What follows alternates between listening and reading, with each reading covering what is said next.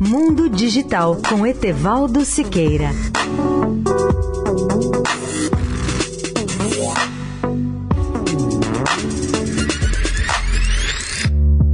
Olá, amigos da Eldorado. As novas câmeras fotográficas de nossos smartphones mais avançados estão fazendo sucesso em todo o mundo.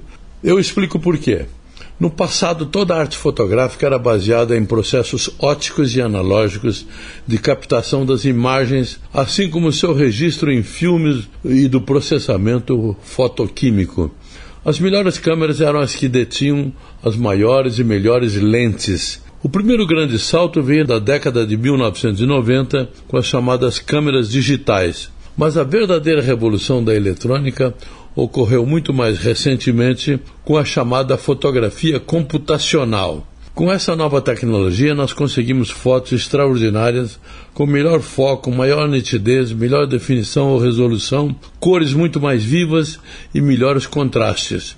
Além de tudo isso, ainda podemos introduzir em nossas fotos efeitos especiais que eram praticamente impossíveis de serem obtidos mesmo com as câmeras analógicas mais avançadas. A fotografia computacional é resultado da ação de microprocessadores muito mais potentes e avançados que revolucionaram as técnicas de captação da imagem e ainda aprimoram o resultado final com recursos de computação digital em vez de processos óticos.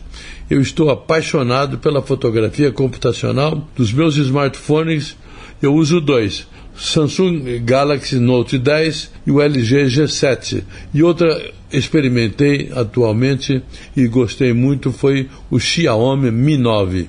A nova tecnologia pode reduzir o custo ou o tamanho dos componentes da câmera, melhorar os recursos ou capacidades de uma câmera, bem como introduzir características que não eram possíveis de nenhum modo com a fotografia baseada em filmes do passado. Etevaldo Siqueira, especial para a Rádio Eldorado. Mundo Digital com Etevaldo Siqueira.